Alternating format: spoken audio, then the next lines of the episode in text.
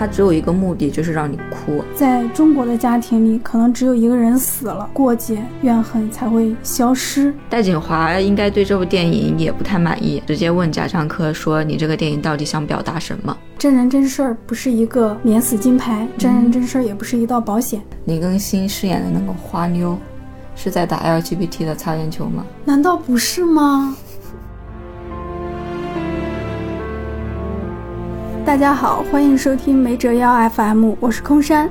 这一次请到了一位媒体同行，啾啾。Hello，大家好，我叫啾啾，然后是个影迷，然后目前也在从事电影媒体工作。然后我觉得我应该说一下我们今天为什么坐到一起，因为我们今天一起参加了长津湖的映前见面会。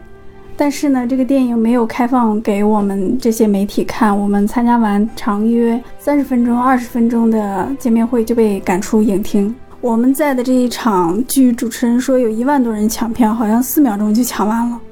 都是易烊千玺的粉丝吧？也不能这么说吧？难道吴京就不配有个粉丝吗？我本人是作为徐克粉丝和媒体人身份出现的。好，其实我们今天要说的是《风暴》，是关于我妈的一切。还有，哎，叫啥来着？一直游到海水变蓝。对，一直游到海水变蓝，这个我很讨厌的纪录片，以及《日常幻想指南》，大家可能都没有听说过的。对，但是那也是一个算众星云集是吧？没有，不算。哦，好吧，嗯。洪宇洲，你知道你上去很可能下不来了吗？知道，但值得。爬坡的方向是现好，我们现在就来聊一下第一部《风暴》，先来打个分吧。嗯，四分吧。我打了五分。我觉得应该先介绍一下这个电影的剧情。它的故事发生在云贵地区，呃，然后讲的是一个修了十年的高铁隧道即将竣工的时候，这时候印度洋板块发生了变动，然后波及到了这边。导致这里的山体会发生滑坡，可能会损坏隧道，或者说冲击下面的城镇，所以这个时候就出现了要不要炸掉隧道保护城镇，要不要炸掉某座山，派谁去等等之类的情况。然后朱一龙在其中饰演一个，哎，你知道那天我晚到了几分钟，前面有点没看上。朱一龙好像饰演的叫什么爆破组专家。然后他和焦俊艳那个角色是情侣关系。其实他一开场第一场戏就做的非常的，嗯，好莱坞吧。他第一场就是场面很大的一场爆炸戏，主要是也引出几个人物，介绍一下朱一龙和焦俊艳的关系。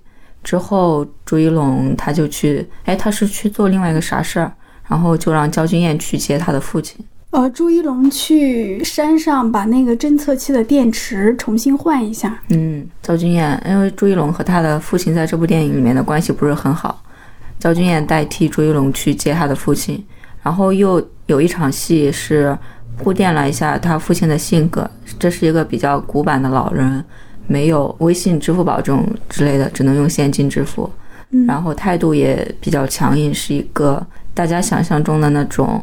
嗯，有点跟不上时代的，但是又比较固执的老头的形象，有正义感、挺善良的一个老头，是吧？嗯嗯。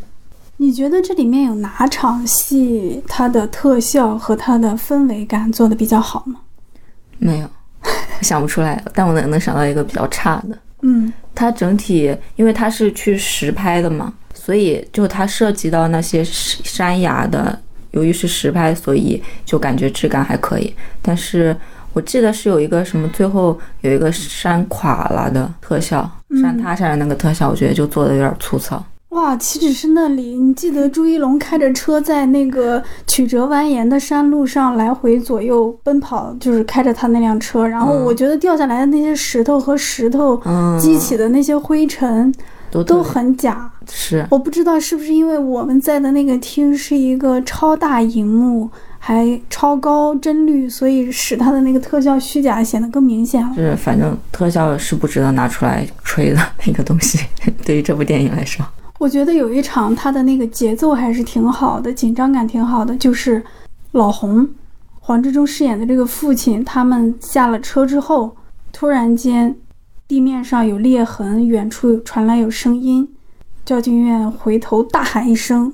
然后整个地线、吊车、餐馆里面那个什么招牌什么都掉了，嗯有汽车跑来跑去，就横冲直撞。那里包括有一场戏是火车脱轨，嗯我觉得那里的节奏还有特效，可能因为它剪得太快了，所以你看不出来它的瑕疵。嗯，它前面也不算有太大的槽点吧，就是中规中矩的在进行下去。那你到什么地方的时候觉得他已经无法忍受了？他炸隧道的那儿，我都觉得还可以。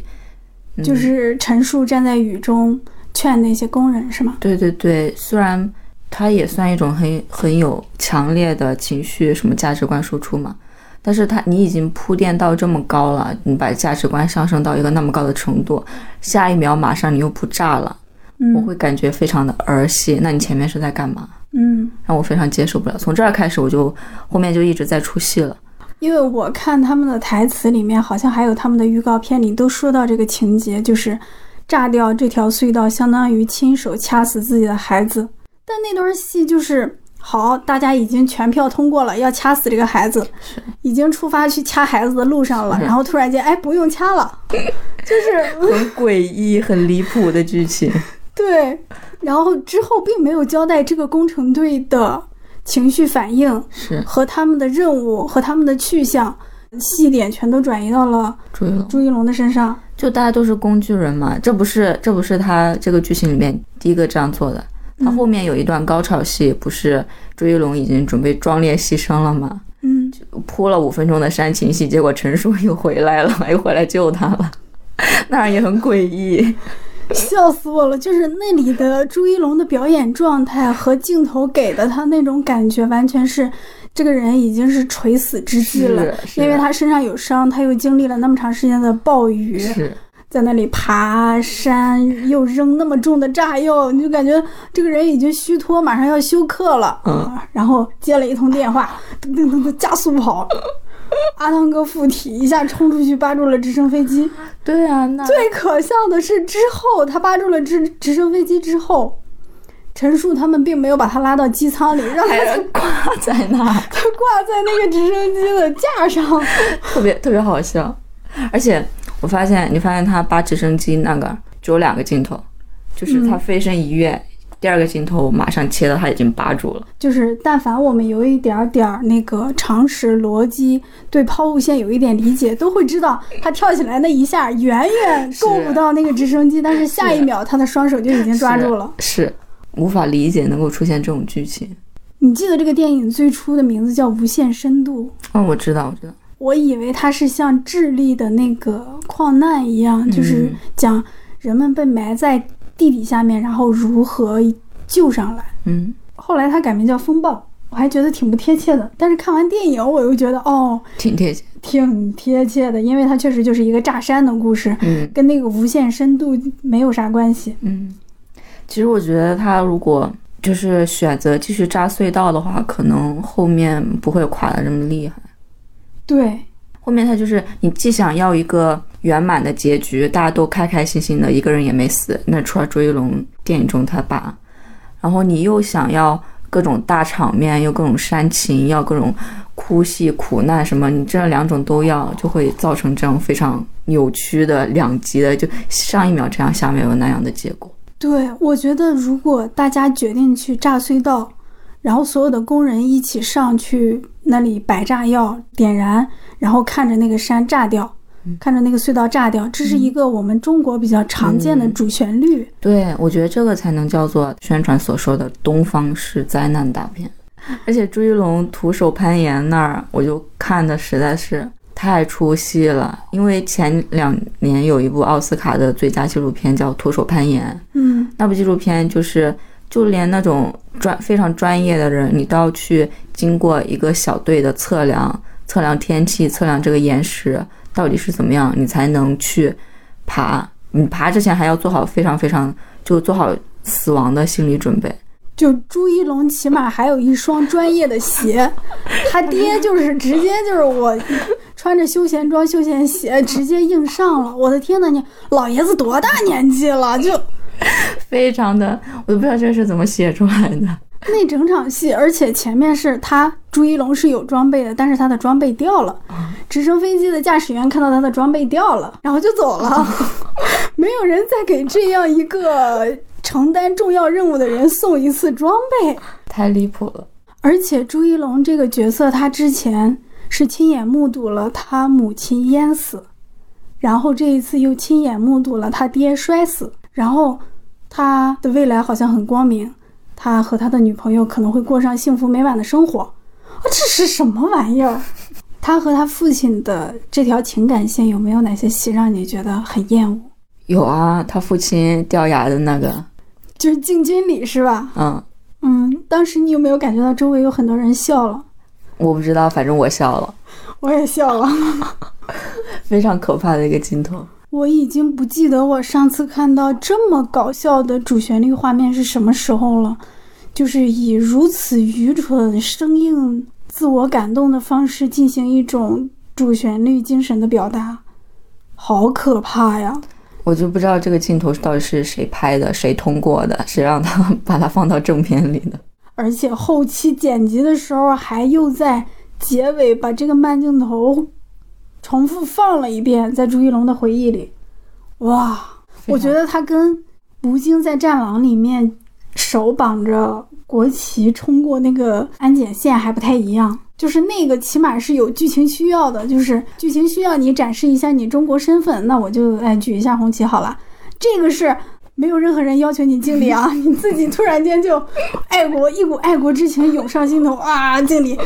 拜托你儿子你的妈妈，你你老婆都已经死了，你儿子这个心理创伤好像刚刚强行通过，然后你又啊，你还在边笑边敬礼，然后慢镜头缓缓的落下去，哇塞！非常可怕。还有一场戏我印象很深刻，就是朱一龙和他的父亲到了一个溶洞下面的水池旁，嗯，然后他爸突然间好像发现了一个秘密，你怕水？就是强行引出朱一龙的心理阴影。对童年阴影，然后朱一龙就开始陷入了痛苦的回忆。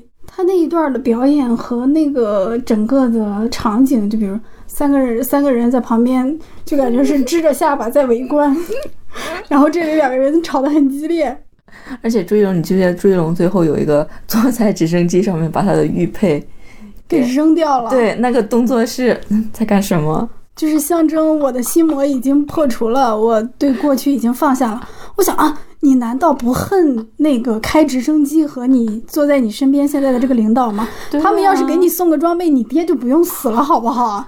对，然后就莫名其妙的和解了，然后朱一龙整个人生得到了升华。他把个人牺牲拍的如此的温馨美好啊！你一个人牺牲了，不但能让你儿子那个升华了，还能解决我们这个大危机事件。这个我们电影里的这种牺牲真的好廉价。你没有发现导演他拍陶虹的镜头？陶虹不是演朱一龙他妈吗？嗯，他在水下也是那种微笑的，就给他拍的很那个安详。梦幻。对，就是你想一个溺水而死、无法呼吸、肺里充满水的人，如何就是死的那样的优雅、美丽、安详？还有陈述那条线上安排的那些人，没用，莫名其妙。就是他那个旁边也是一个技术师还是什么的，一会儿给我五个小时测量，他说的那么信誓旦旦的，就感觉真的他是个很厉害的人。然后五个小时过去之后，他没测出来，失败了。嗯，然后又是说，后来又说什么找不到好的办法了，然后又要炸隧道，然后炸隧道又排二十分钟，又不炸了。整部电影就是这么走过来的。莫名其妙。我觉得里面有有一个镜头，就比如说那个撤退的时候，张译客串了一下，嗯他举着个大喇叭，我觉得那个镜头起码还有点意义吧，就是起码它是一个景观的一个对那个氛围、节奏有一个塑造的感觉。但是像陈数他们这场戏，还有他在那个雨里面动员大家，就是那种演的感觉，那种硬的感觉，我的天呐！就是脸上写着我要飙戏了。对，我要飙戏了。然后就是民工里面那些工人里面派出几个代表，发表一下不同的声音见解，然后最后再来一个大和解，然后我们就下定决心，嗯，拼了！哎呀，我真的我看过一万次这样的戏码了，好不好？太好笑了。而且就是在这种情况下，他们呈现了作为一个高层管理层，呈现了对工人兄弟们无穷无尽的尊敬、理解啊！咱们是站在一起的，就是丝毫没有那种上级命令下级那种感觉。是那个工人站出来反对那个，其实还我感觉是不是有点脱离现实了？嗯，就是整个电影里面的困境其实是很少的，比如说。工人不想去炸隧道，这个困境根本就不成立，因为你根本不需要炸隧道。嗯，然后那个所谓的去炸隧道的那个困境是强行制造出来的困境，因为你们就只允许那一个人去，你们谁也不帮他，所以他才出现了一个困境。嗯，如果这个电影是在一个逻辑正常情况下发展的话，它其实是没有任何阻碍、没有任何困境和波澜的一个事件。嗯，他后来能在豆瓣开出六点七分，我觉得太奇迹了，我。我不太理解，这个开分开的挺慢的，三万多人评价才开，六点八万人打分还是六点七分。嗯，我感觉是不是因为主旋律电影不能够有悲伤的结局啊，不能有 bad ending 爹妈都死了，这还不 bad ending？就是，但是集体是好的，我们隧道保住。就个人的悲剧不配成为悲剧。这个电影好像和一九二一享受同一待遇，就是讨论区是关闭的，在豆瓣上。我觉得这部电影应该改名叫《铁道奇侠》。他塑造了一个超级英雄，一个看起来很瘦弱、没有什么肌肉的超级英雄。其实他在前面溶洞里面，他用工具去救他父亲那一段，我觉得还行，因为他你自己有器械，你你有那种专业的工具，它体现的是一种专业性。嗯。到后面体现的是一种魔幻性。嗯。你觉得国产电影里有哪个灾难片是拍的很好的吗？《流浪地球》算灾难片吗？其实也算哈，但是它科幻属性更强一些。嗯，《流浪地球》还算可以吧，就对比《风暴》来说，国产电影好像挺很少拍灾难片。我这样一想的话，冯小刚好像拍过两部，一个是《一九四二》，《一九四二》还可以。我觉得《一九四二》相当好啊。嗯，是，尤其是到底死了多少人，你不知道。那河南省到底死了多少人？不知道。然后还有他的《唐山大地震》。嗯。你记不记得我们有一个大概是台风题材的灾难片，有一条鲨鱼还是什么鱼卷进了一个就是大家避难的地方，然后什么勇斗鲨鱼之类的，就很魔幻。是不是李冰冰演的那个？李冰冰那个是巨齿鲨，那是好莱坞的，那个也挺难看的。哎，我们先说一下这个《风暴》的票房吧。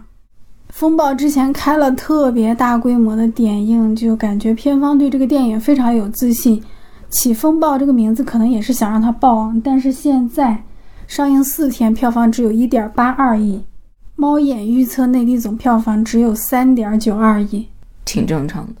中国人民群众不爱看灾难片，之前没有培养出这个习惯。然后风暴大家都知道什么什么是好电影，现在观众也不好糊弄了。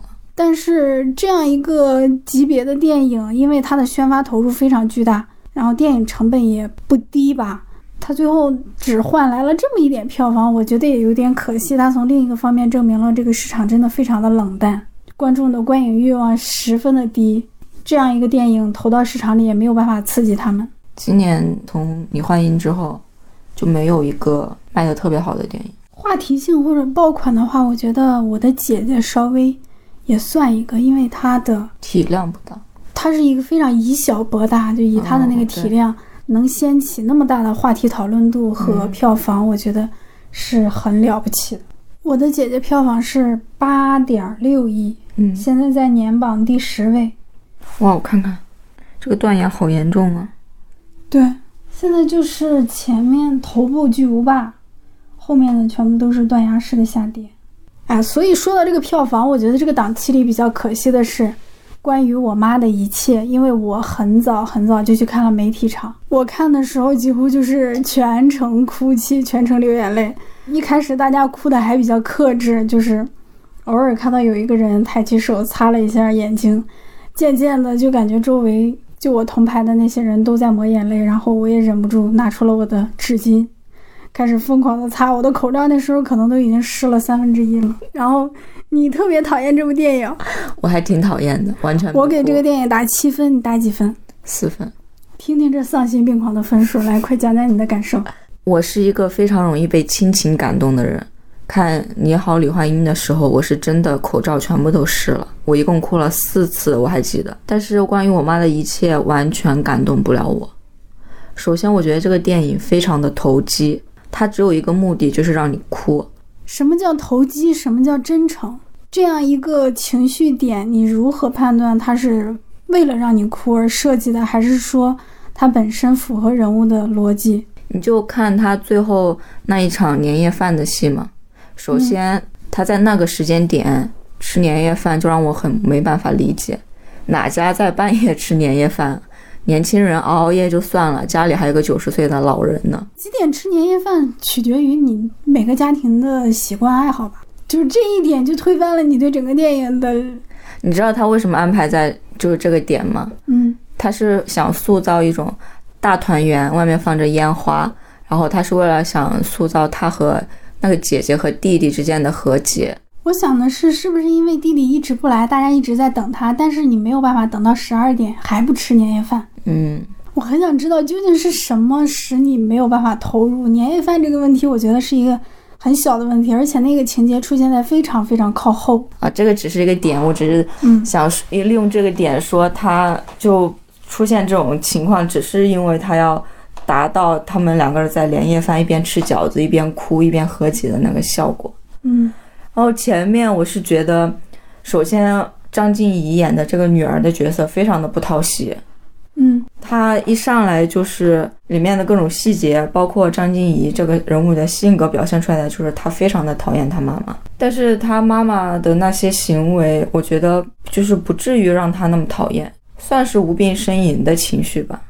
但其实被控制的，就是年轻人被控制的人生这个点是可以是是非常好的戏剧冲突，但是这个电影里面就没有表现出来。他那个女儿让我觉得非常的不讨喜，然后他妈妈那个角色，我不我特别不喜欢徐帆的表演，我感觉他在捏着嗓子演戏，让我听得非常的难受，而且可能也是我自己的原因吧，我对他戏外访谈的那句“反正我家不吃亏”这句话的印象太深刻了。我觉得他在我心中的形象其实不太符合就是这种母亲的形象。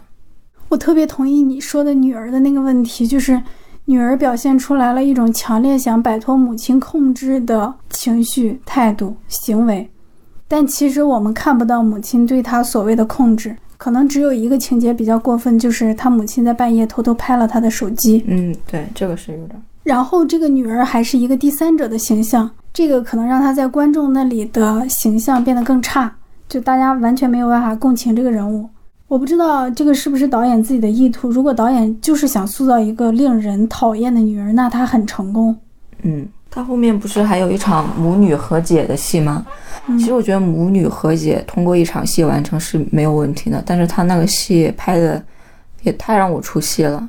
记不记得他是在一个综艺上面和解的？后面张婧仪有时候就张婧仪那个角色，有时候对他妈的态度也一样很差呀，你还是没有达到一种理解。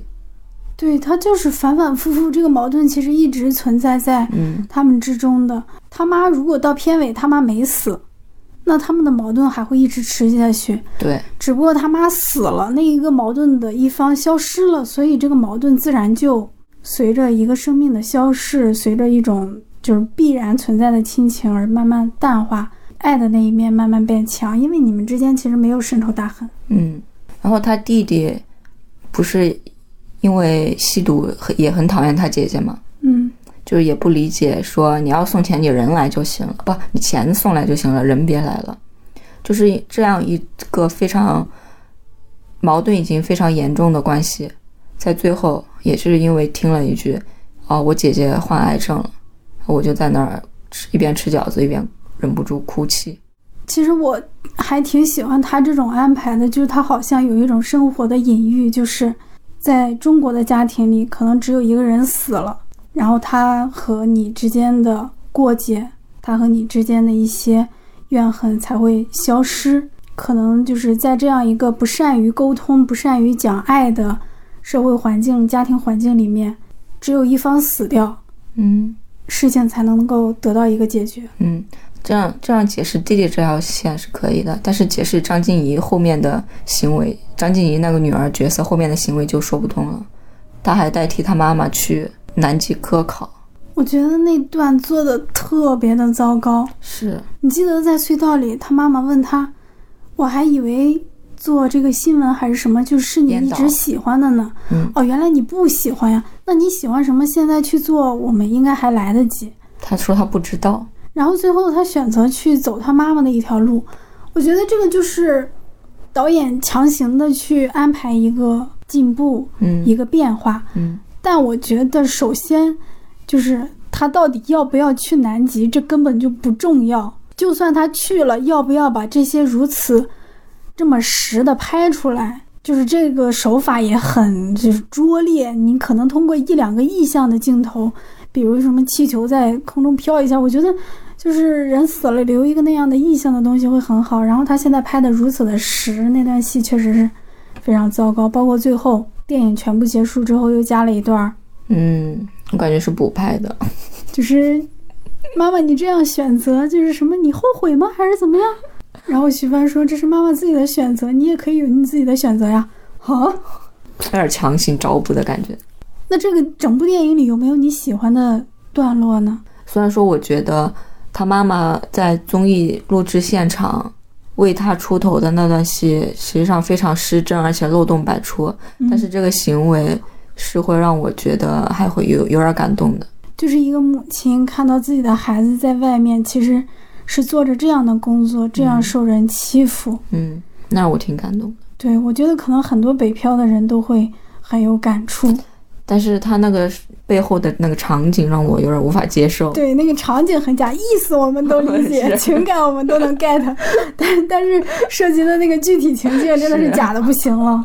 就感觉拍电影的这些人应该也应该知道综艺是怎么回事儿吧？就为什么会写出这么离谱的剧情？是，我不知道这是不是原版，是吧？那个韩版自带的，就没有改动，直接搬过来了。嗯，我们功课做的不太充足，嗯没有看原版的那个故事。嗯我特别喜欢里面的一场戏是爸爸最后和妈妈在海边告别的时候说：“吃到不好吃的饭菜会想你，吃到好吃的饭菜也会想起你。”我觉得我很少能够在电影里面看到一对中年夫妻有这样充满生活气息的告白，然后非常真实自然的告白。那时候镜头给的是他俩的那个面部大特写，我觉得也挺好看的，也挺美的。爸爸这个形象之前其实是很糟糕的，比如在一开场，那个炉子上的饭已经沸出来了，他在看报纸，他完全不去管。还有就是，他哪怕在知道他的妻子得了癌症的时候，他母亲拿那个柿子扔在地上嘛，那时候导演拍了一个镜头，是这个爸爸看到了柿子扔在了地上，但是他没有动，他站在那儿。嗯然后徐帆出来之后又怎样怎样？嗯其实我不太能够确定这个导演对这个父亲的，他批判也批判的很暧昧吧。我觉得那场戏是想突出徐帆这个形象，徐帆这个母亲的形象。后面去拿柿子的时候，就手不是还抖吗？那个细节，我觉得是为了要突出徐帆这个母亲的形象。这个徐帆的这个妈妈的形象真的是，首先她上一辈有一个婆婆，然后跟她同龄的她有个弟弟，她下一辈她有个女儿，女儿、儿媳妇的身份、妻子的身份、姐姐的身份、妈妈的身份，就是这个人就简直没有一点好了。感觉这个非常韩国呀。八二年生的金智英，是是是，就是徐帆所处的这个氛围，就和金智英那个氛围挺像的，就很压抑，而且他要一直付出付出付出。我觉得她有点像我们中国很久以前的那种苦情剧，嗯，就比如讲嫂子的，讲妈的，嗯，就是那种一个女性，她的婆婆是个恶婆婆，她的老公是个坏老公，就是整个家族都针对她，但是她有海一样的胸襟，最后所有人都被她征服了。我觉得这个电影有点像那种剧的变形，就是嗯她把一个女性放在一个极端的环境里面，最后这个女性其实她拯救了所有人。这里面没有任何一场戏是使你落泪的吗？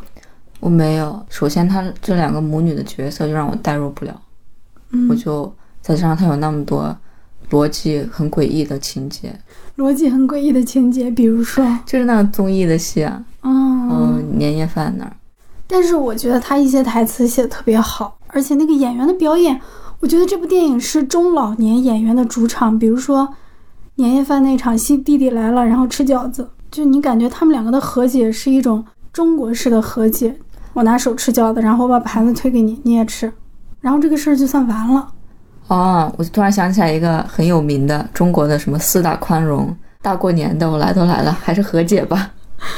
但是我觉得他特别好，就是有很多台词写的是挺接地气的。嗯，就是是一个母亲平常会说的。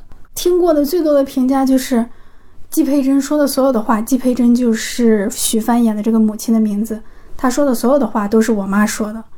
我其实也有同感，因为我觉得都很好。还有嗯就是那个女儿，她知道了妈妈的生病，然后她以前说妈妈身上很香，和妈妈抱着睡，但这一次她说她后背痒，她妈妈就把胳膊伸过去给她挠痒嘛，然后他们就很自然的抱在了一起。我觉得这个就是，就是我爱你，但是我我不会说出来我爱你那种中国人的感觉。嗯还有季佩珍去医院做检查，那个女医生她看 B 超的时候，她一下就能发现那个问题嘛，但是她很好的掩饰了自己。作为观众，我们作为上帝视角，我们能够看出她的变化，就是这样一个小的角色，那样一个小的情节，导演和演员都顾及到了，我觉得还是挺好的。你快再说点不好的地方，反驳反驳我。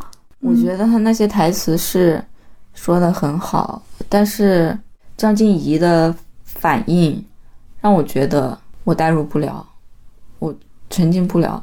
就是你妈让你早点起床，然后张婧仪的反应就是特别特别的让我难受。我觉得不至于吧？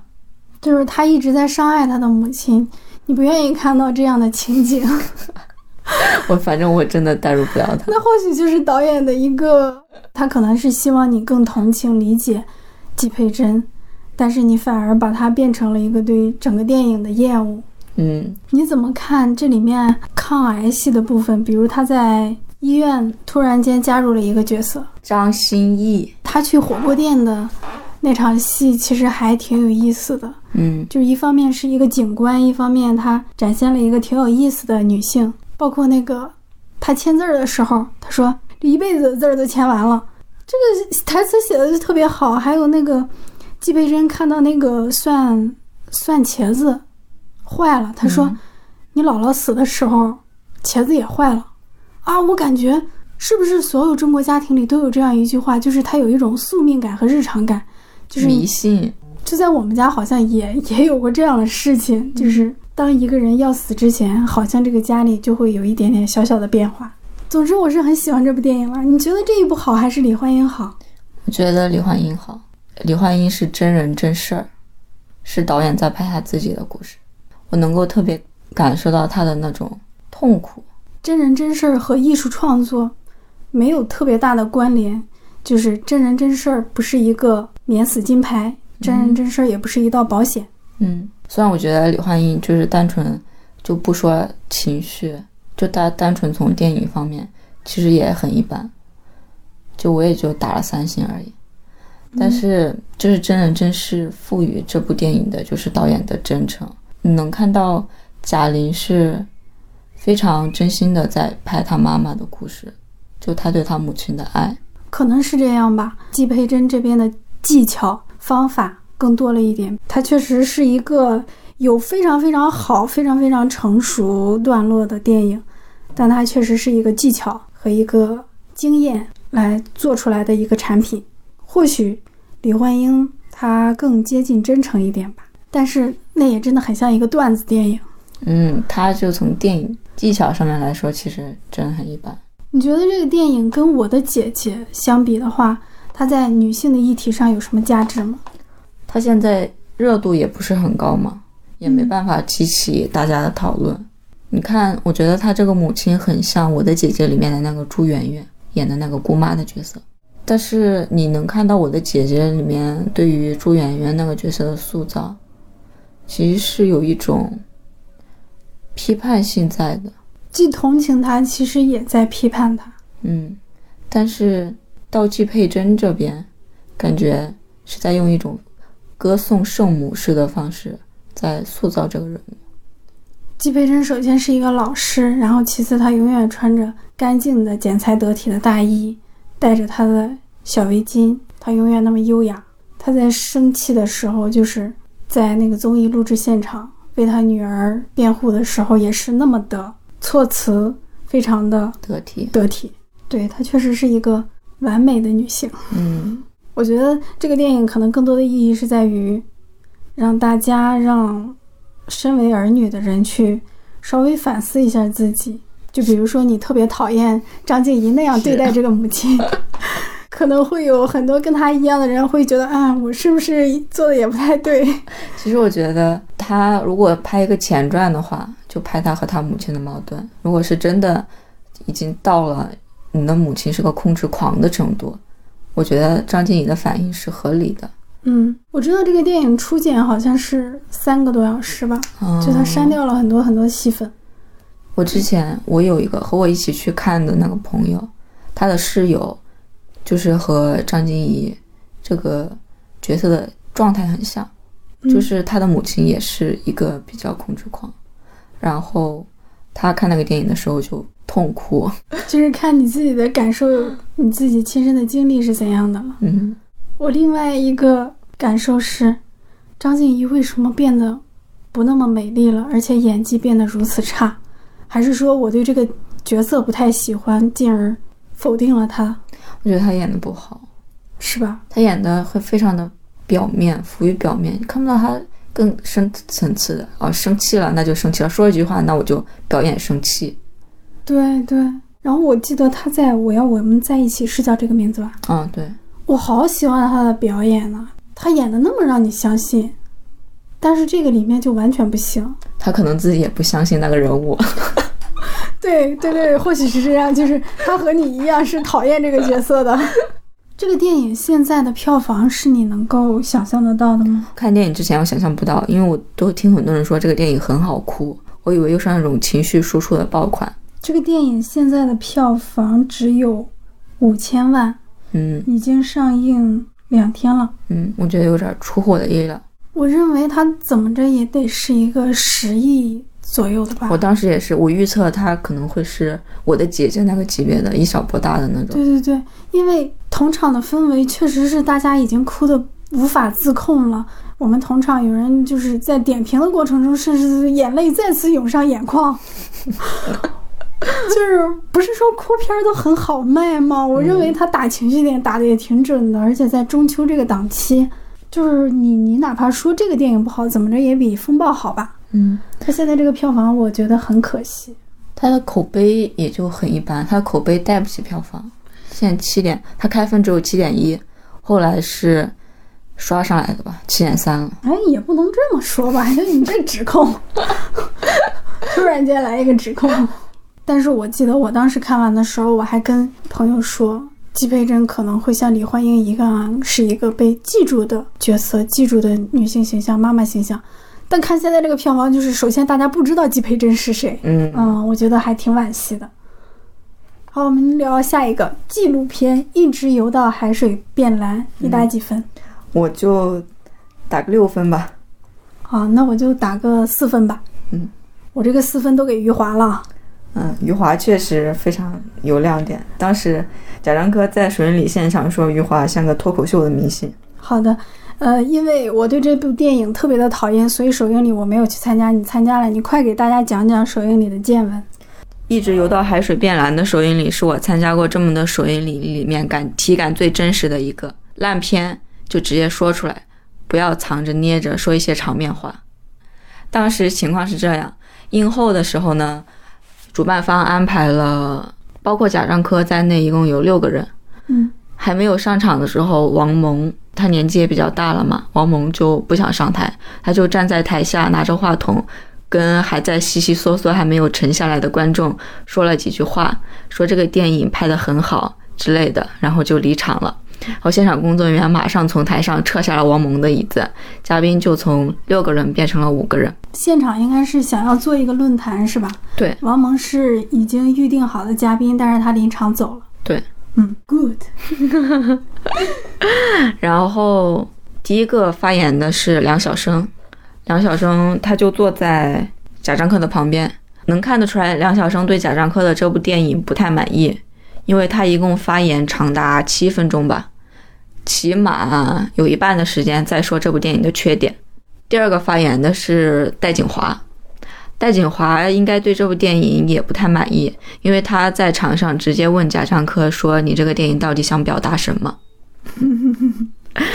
后面两个嘉宾，一个是就是梁红，然后还有一个人我忘了是谁了，是这个哦，是这部电影的欧阳顾问，不，欧阳是这部电影的文学顾问，叫欧阳欧阳老师。当场戴锦华发言环节就问欧阳老师说：“你到底是挂名的监，你到底是挂名的顾问，还是真的参与了这部电影？”然后欧阳老师对这部电影发表了时长非常长的一一番夸赞，最后他还搬出了齐泽克，说一直游到海水变蓝在纽约放映的时候，齐泽克也看了，大为赞赏，就给纽纽约客还是啥杂志写了一篇写了一篇夸贾樟柯的文章。然后贾樟柯倒非常的谦虚了，也非常的诚恳，就讲了一下自己为什么拍这部电影。我觉得他的理由是可以让人信服的，只不过可能在执行的过程中没办法达到他自己想要的目的吧。他有什么理由？他说他是拍这部电影是想了解他自己，了解他自己，他为什么要拍别人？嗯，他是想了解村庄对于他来说，对于他自己来说到底是一个什么。然后他想了解，就是我们这个国家从五六十年代走过来到现在发生了一些什么事儿，非常细节的东西，就从个体看到时代的变化。然后他至于他为什么要找作家呢？是因为他觉得作家有完整的历史观，以及作家有长期表达的习惯，可能在接受采访的时候会有一种结构性。火，那第一个出镜的老大爷，就是磕磕巴巴用方言讲了那二年，就是很明显的传达一个信号给观众，就是 你不要看这部电影，你不要听我讲话，你出去。但是我并没有说要批判那个老大爷的意思啊，我批判的是贾樟柯这种做法，还有包括他找人，就是骑着个自行车突然间停下来，或者就是扛着锄头突然间停下来，对着镜头朗诵一段诗或者是文学作品。这个他在现场也解释了，但是我觉得解释了和没解释一样，所以我没记住他的答案。就是这个电影已经拍完了，他想要解释的话，应该用电影本身的内容来向观众解释，而不是说自己在首映礼上办个论坛再解释。哎呀，我就特别讨厌这个电影，就是那个摆拍痕迹。你你起码念诗的这种，是大家能够明显的知道你是在摆拍，你设计了一个小段落。那我就特别好奇，就是当最后一个受访者那个女性梁红，她回忆起自己父亲穿白衬衫。对吧？嗯，然后一个废墟外面，突然间挂了一件白衬衫，谁挂的呀？为什么要摆拍这样一个镜头？关于这个，我有想说的。嗯，你知道赵亮拍过一部电影叫《悲喜魔兽》吗？知道，但我没看过。里面也有你说的这种非常明显的摆拍的痕迹。就是《悲喜魔兽》，赵亮不是去拍，嗯，一个类似于鬼城嘛，就是修好了，但是没人住。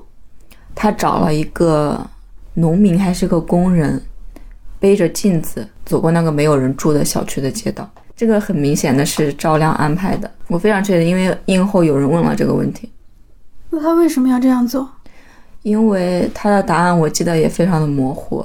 赵亮的回答是他觉得纪录片，他说什么来着？我忘了，反正他这算是他的一种表达吧。我不能够接受这样的做法。在一部所谓的纪录片里，我觉得一直游到海水变蓝也不配叫纪录片，它顶多叫个专题片、宣传片。对，它更像是一个专题片。今年 First 的孤注你看了吗？没有，今年没去 First。我觉得那个它也算一种纪录片的形式，就是拿摄影机的这个人已经进入这个故事了，他自己成为被拍摄的一部分了。但是我不能够接受，就是在镜头后面的这个人。指指点点、安安排排，然后弄一些乱七八糟的东西在里面，然后说这是纪录片，你不是啊。然后我觉得戴锦华问的那个问题非常好，就是你你拍这个片儿到底要干嘛？到底要讲什么？就他只是很很生硬的把几个人的访谈拼在了一起，嗯非常鸡贼，非常不真诚，非常凑东西的一个做法。就幸亏你还找到了一个余华，就是你的这个东西取决于你被访谈对象他的谈吐、他的表达能力、他的人生经历，就跟我有时候就跟我们做采访似的，就好像是采访对象的个人经历决定了我们的采访稿的质量，但其实不是，仍然是由我们的采访能力决定我们的文章。所以我觉得这个完全看不出贾樟柯在纪录片上面的天赋。虽然有时候他拍的剧情片很像纪录片，嗯但我觉得这是完全不同的两个东西。嗯，剧情片你可以控制吗？纪录片你控制不了。我我不知道为什么我从中感受到了一种贾樟柯的洋洋得意、自鸣得意。可能是我自己太肤浅，导致我对这个电影有一种偏见和厌恶。没事，戴锦华也不喜欢。戴老师给了我底气，是吗？其实我觉得贾贾樟柯很努力，他每次电影上映都宣传的很努力，说明他这个人还是很想要票房的。一直游到海水变蓝，现在是二百三十六万，上映两天。嗯，我觉得他是想让更多的人去看到他的作品。这个电影做的宣发是挺厉害的。你想，除了首映看片儿，还有什么阿亚娜是吗？嗯，因为阿亚娜好像和这部电影有合作。还有邀请，我觉得他的那个对媒体的安排，对这个行业内的召唤还是力力道还是挺足的，但是没有用。嗯，我说一个还挺有意思的事，嗯现场最后不是有一个一句话推荐环节吗？戴锦华直接打了一句反反广告，他说这部电影是有门槛的，不推荐什么什么什么人看，就你要需要了解这四个作家他们的作品、他们的经历，你才能够看这部电影。贾樟柯他在微博上说，初中的孩子就可以看这部电影，他现在豆瓣是六点九，这个评分使我大为惊讶啊，比《风暴》能拿到那个成绩还要惊讶。哎，我们看看贾樟柯最近的导演作品啊，有家小店叫童年短片，这个应该是个广告吧？嗯，他短片一般都是广告，他最近又拍了个迷你剧，也是广告。他还拍过一个叫《来访》，那个好像是应一个电影节的邀请，在疫情期间拍的。这是个什么破玩意儿？我只能用破玩意儿来形容这个短片。豆瓣评分五点四，大家真的好爱贾樟柯啊，给他这么高的评分。还拍过一个广告片叫《一个桶》，比《来访》好一些啊。然后再上一部正经电影是二零一八年的《江湖儿女》，《江湖儿女》我觉得还算可以吧。但是跟他早期的那些作品比起来，他对那个时代、对人物的把握，这相差太多了。我感觉中国有好多大导演逐渐沦为庸才。陈凯歌，陈凯歌每次都要被拿出来抽两鞭子，是吗？示众，好惨。我不知道啊，不知道许鞍华是不是也在走下坡？比如他拍的那个第一录像，我特别期待这个。就我也很想看看到底拍成什么样，就是大家都在调侃变成了第一炉钢。我特别喜欢这个原著，下次就找找找我来讲这个。我特别喜欢原著，好的，我太爱乔琪乔和那个葛威龙了。哎，你记得这个第一炉香很久之前发过一个预告海报，说定档预告，然后到了定档的时候又发说暑期上映，啊，现在已经过中秋了，还没有上映呢。嗯，好，我们现在聊一下最后一部电影，就是《日常幻想指南》。可能很多人都没有听说过这部电影啊。这部电影是由王彦霖和焦俊艳主演的。是的，焦俊艳就是刚刚《风暴》里的女主角。这个电影讲的是王彦霖饰演的一个神偷，在偷了一尊斗战胜佛像之后，突然间被雷劈了，然后他就能和周围所有的物品对话，包括那一尊斗战胜佛像。斗战胜佛真人是由包贝尔饰演，非常恐怖。他还能和家里的马桶、椅子对话，啊，尤其是跟马桶的对话，我觉得还是有点恐怖的啊。就是焦俊艳到了他们家用用完马桶，然后那个马桶告诉王彦霖，我刚看了，身材也不怎么样。就是首先啊，你你使用的一个排泄的工具，就是跟你对话这个事情本来就很可怕了，然后他又用通过台词让你知道那个工具它能够有意识的每天看到你的各个部位，嗯，就 还还有点卡片的气质。你说说你对这个电影的印象和感觉？对这个电影的印象就是不好看，就是土味科幻吧，可能。但我觉得一开始还挺有意思的，我以为他会演王彦霖和斗战胜佛之间的故事，因为他在开场有一些动态慢，嗯然后他展现的是谁偷了这个斗战胜佛就会被雷劈，然后所以这个斗战胜佛一直的流传到海外呀，流传到国内呀，在各种人的手里面倒手，然后你很自然的就相信了斗战胜佛是主角之一啊！我靠！结果呢，他就很快就把斗战胜佛给还回去了，然后这条线就没，这个角色也就没了。嗯就变成了王彦霖如何从一个神偷洗心革面，把所有偷过的东西通通还回去，嗯然后变成了一个好人，最终还帮助警察逮捕了这个电影里面最大的反派。嗯，非常没有意思的一部电影。但是里面会有一些很有意思的设定，比如说他拍了拍一个箱子，说当初偷你的时候我差点没命了，还是怎么样？然后打开箱子掏出来的是蒙娜丽莎的那个画，嗯。就是他会有一些很有意思的设定，比如说他写的台词也很，算是很接地气吧，嗯，有东北方言，有什么、嗯但你不觉得东北方言和科幻有一种不兼容性吗？是有不兼容性，但是很有意思，很好玩儿。嗯。